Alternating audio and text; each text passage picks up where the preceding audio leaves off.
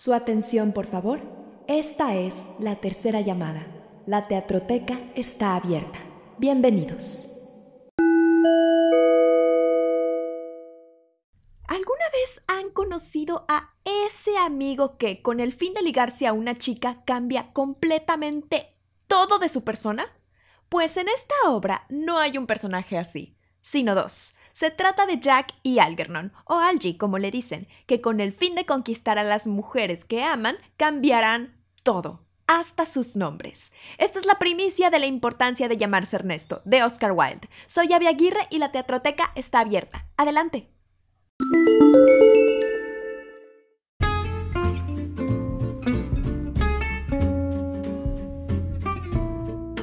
Comenzar, cabe aclarar que en el idioma original, Ernest significa no solo Ernesto, también tiene la misma fonética, es decir, el mismo sonido que otra palabra inglesa que significa honesto.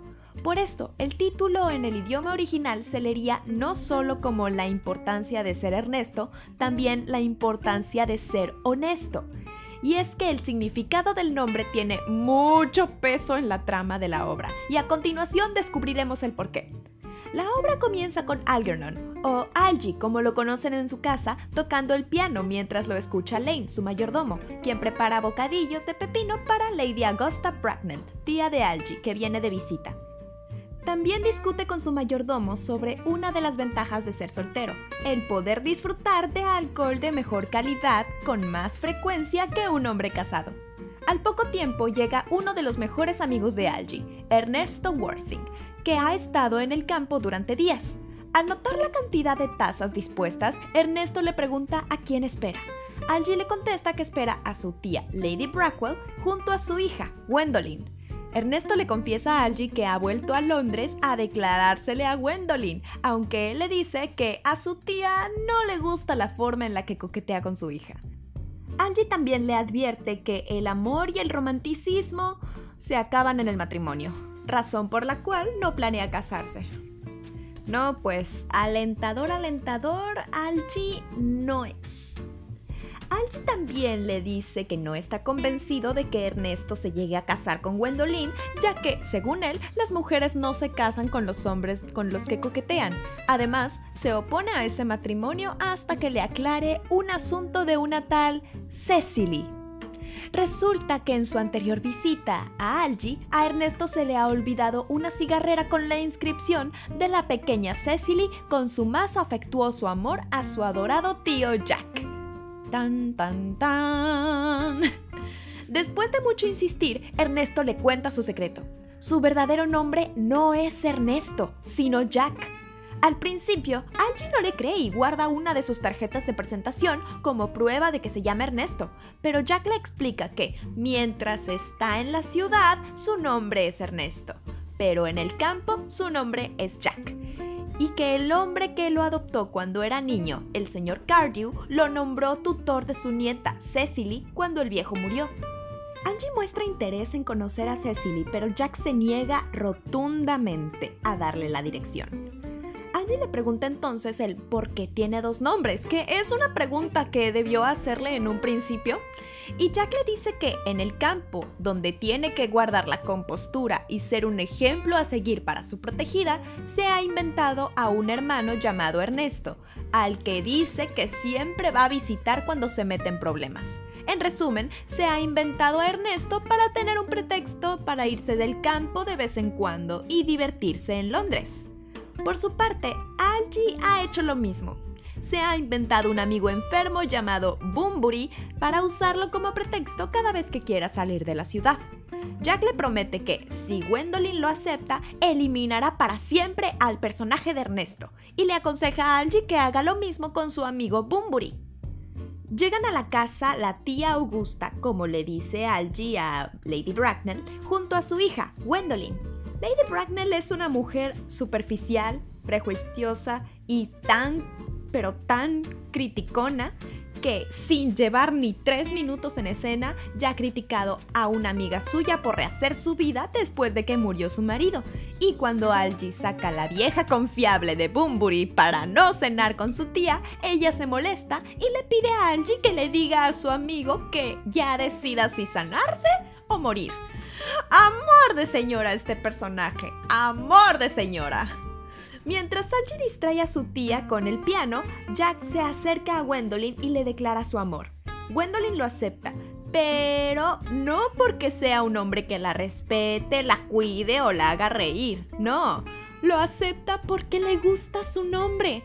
Y no me refiero al de Jack, sino al de Ernesto, ya que en toda su vida siempre ha deseado casarse con un hombre llamado Ernesto, y que si se llamara diferente no sentiría el mismo amor.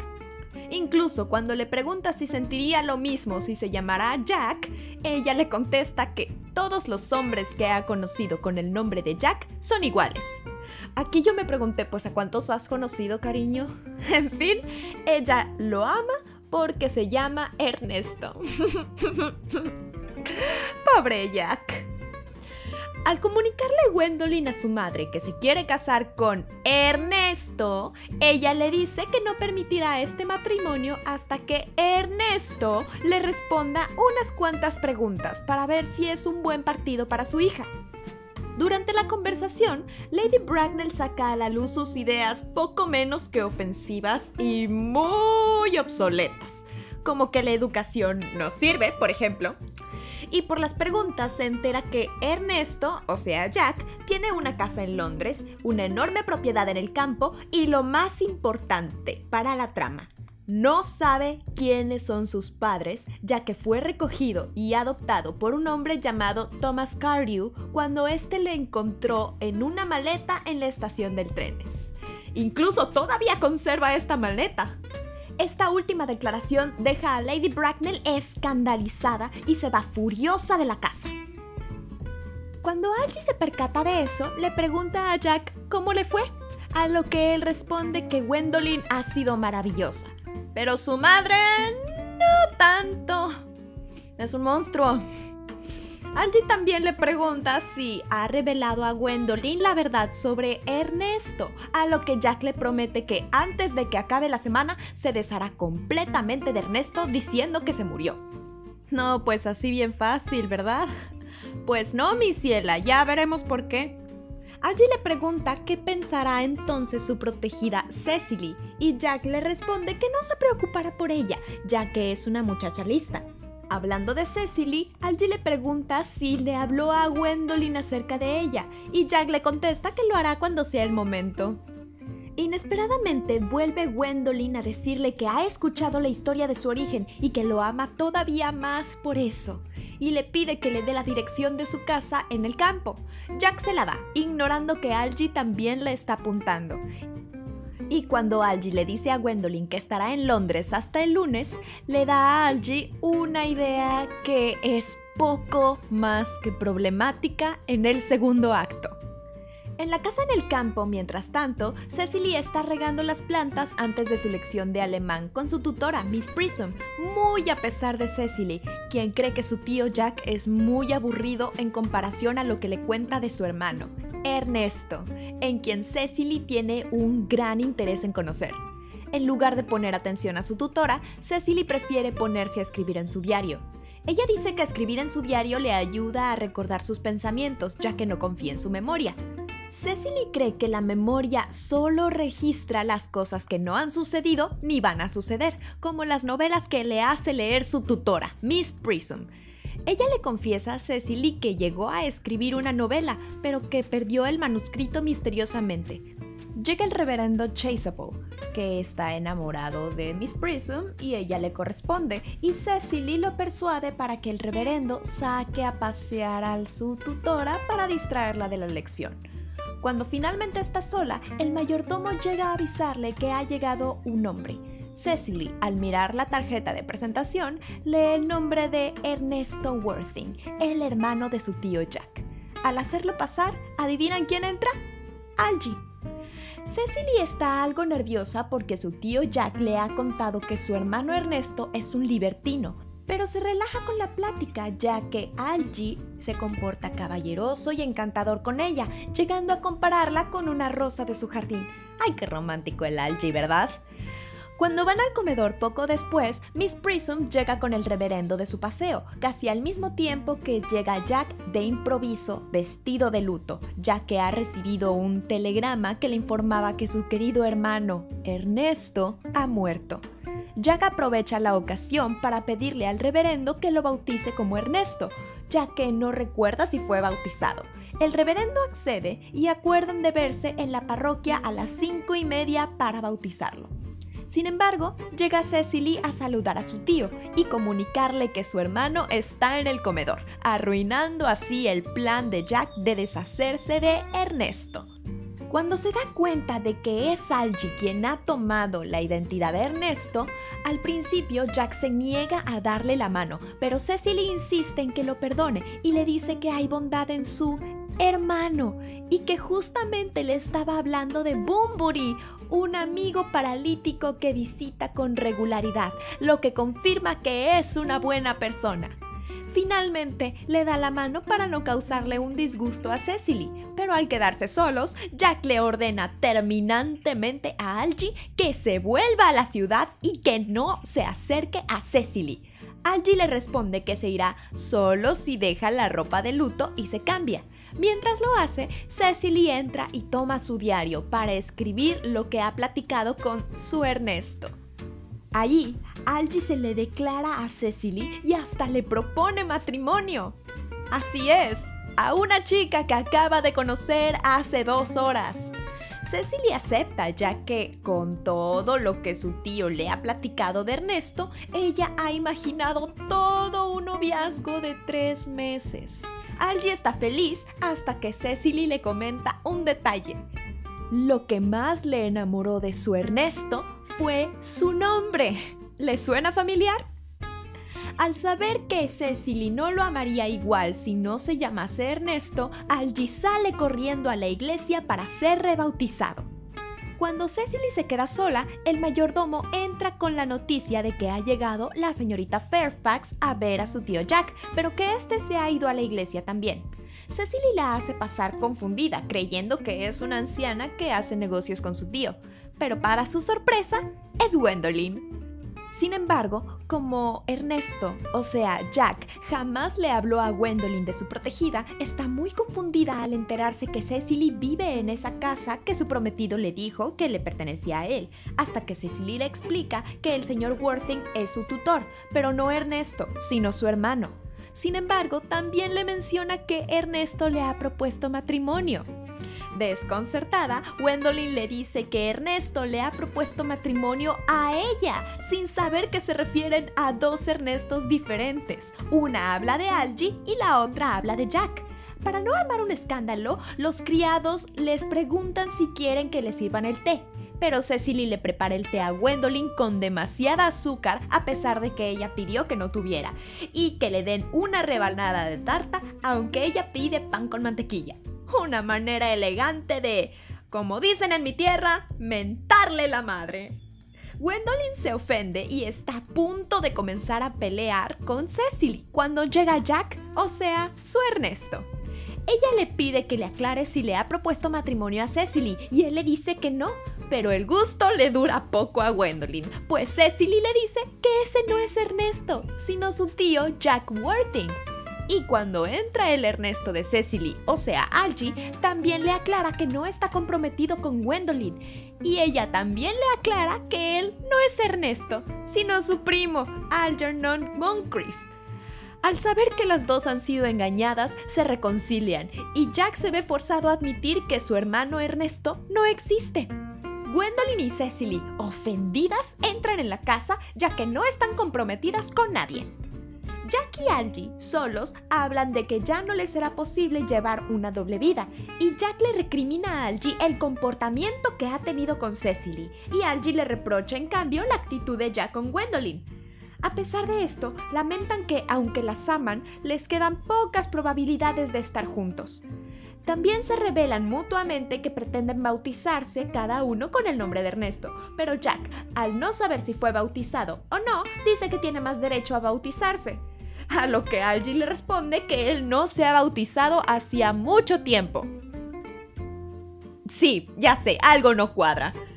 Dentro de la casa, Gwendolyn y Cecily discuten si perdonan a sus amados o no, ya que se ven arrepentidos, pero con el orgullo en alto no les ponen atención cuando entran a la casa. Aunque el orgullo les dura poco, ya que Gwendolyn se dirige a Jack y Cecily a Algie para preguntarles por qué les mintieron. Algie le contesta a Cecily que mintió para estar cerca de ella, y Jack responde lo mismo a Gwendolyn, así que los perdonan. Pero aún hay un obstáculo. Sus nombres.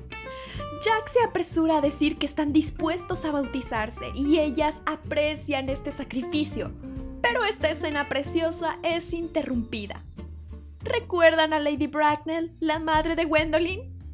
Ajá, esa necia señora insoportable entra en escena afirmando que ha seguido el carruaje de su hija y que todavía se niega a aceptar su compromiso con Jack. En cuanto a Algie, al conocer a Cecily y su linaje y fortuna, da su consentimiento para la boda.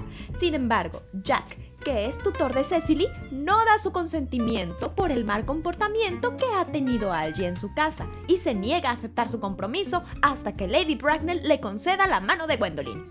Pero como Lady Bracknell no cede, se dispone a irse, hasta que entra el reverendo a decirles que está todo dispuesto para sus bautizos. se... enredo cuál.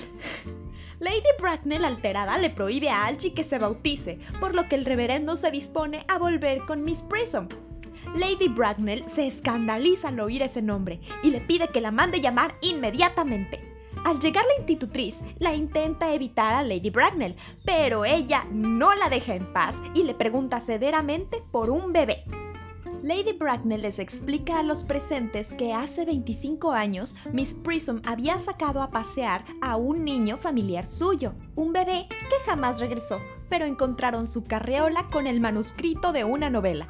Miss Prism confiesa entonces que cuando trabajaba para su familia, al sacar al niño a pasear, se había confundido y había metido el manuscrito en la carreola y al niño en la maleta. Ahora, ¿qué tan distraída debe ser para confundir a un niño con un libro? ¿De qué forma era el libro? ¿O qué tan feo era el niño? Sin embargo, había perdido la maleta en la estación de trenes. Jack, al escuchar la historia de Miss Prism, va en busca de algo la maleta en donde Thomas Cardew lo encontró cuando era bebé. Cuando Miss Prism reconoce la maleta como la suya, se entera que Jack era el niño que había perdido, Ernest John Moncrief, el hijo de la hermana de Lady Bracknell y por lo tanto hermano mayor de Algie. Y sí, no lo dicen en la obra, pero primo hermano de Gwendolyn. ¡Viva el siglo XIX! Aquí termina la revoltura que es la importancia de llamarse Ernesto. Pero ahora hablemos un poco de su autor, Oscar Wilde.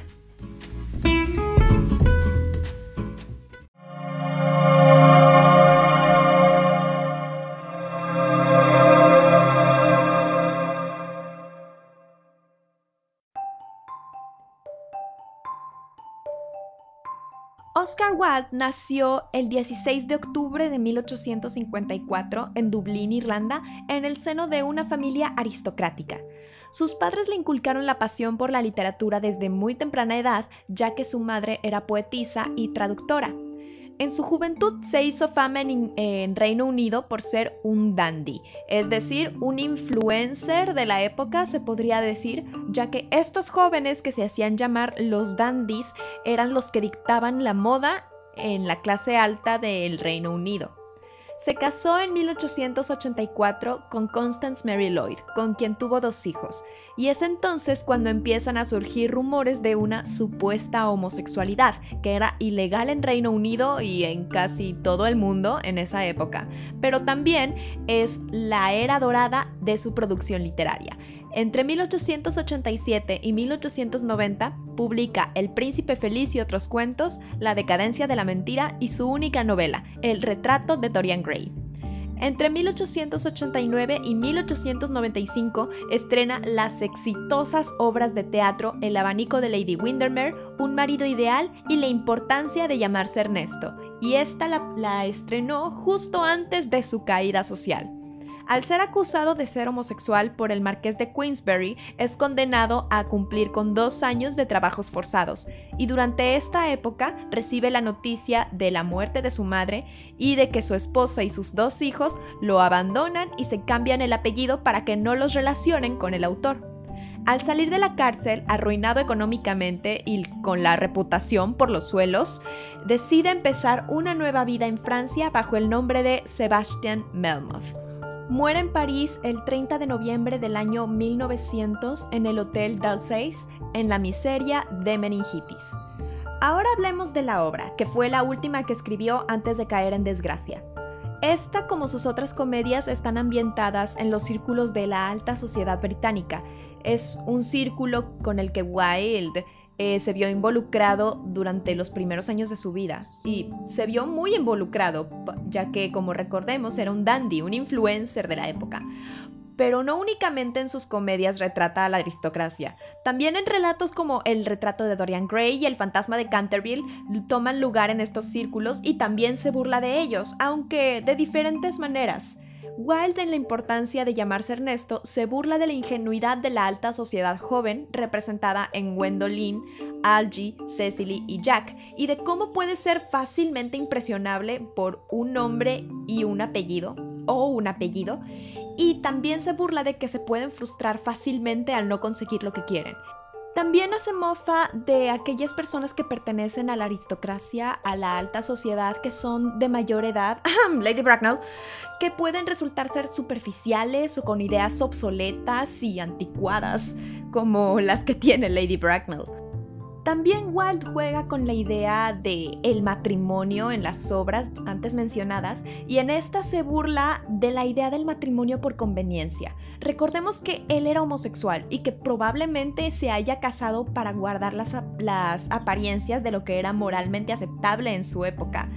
Probablemente no sabemos, esta es una hipótesis, probablemente se haya casado para, para que sus obras pudieran tener el éxito que él deseaba y en la importancia de ser Ernesto juega con el nombre de Ernest para referirse al amor como él dice que debe ser, honesto. Recordemos, como al principio les había mencionado, que el nombre de, Ernest tiene la misma fonética que la palabra Ernest, que que significa honesto en inglés, es una variante de honesto, y en su caso el amor honesto era hacia un hombre, Podría decirse que la importancia de llamarse Ernesto fue su forma de salir del closet, considerando que fue acusado de ser homosexual poco después. Walt usa la paradoja y la ironía para, construir el enredo, y por esto funciona también en escena y resulta entretenido para la audiencia. Mire, les voy a poner un ejemplo de cómo funciona. Jack tiene un hermano, pero no es Ernesto porque él es Ernesto. Sin el contexto detrás de la obra, esta frase es muy confusa, es paradójica y es, vaya, es incomprensible, pero con el contexto, con la historia que ya entendemos detrás de la obra, sabemos que Jack tiene un hermano, pero su hermano no se llama Ernesto, sino Algie, y el verdadero nombre de Jack es Ernesto. La importancia de llamarse Ernesto, o como sería la traducción literal de ser Ernesto, es una obra llena de enredos que resultan disparatados y divertidos, aún 130 años después. Pero también puede resultar complicada, ya que implica que el espectador esté atento a cada mínimo detalle. Por ejemplo, ¿de dónde saca Algie la tarjeta de presentación que le da a Cecily? Pues se la quitó a Jack al inicio de la obra. Y ¿Qué tal el enredo de la maleta, que es el más importante para, para que se desenrede y para que, y para que llegue eh, el final eh, de la obra como está escrito. Cada situación está justificada y adelanta a la audiencia lo que puede suceder con sus personajes, lo que va a suceder, lo que la hace una comedia congruente y bastante entretenida de ver y de leer. Esto es todo por mi parte, no olviden seguirnos en Instagram y en Facebook como Teatroteca Podcast. Muchísimas gracias por llegar hasta aquí, yo soy Avi Aguirre y la Teatroteca está cerrada. Hasta la próxima.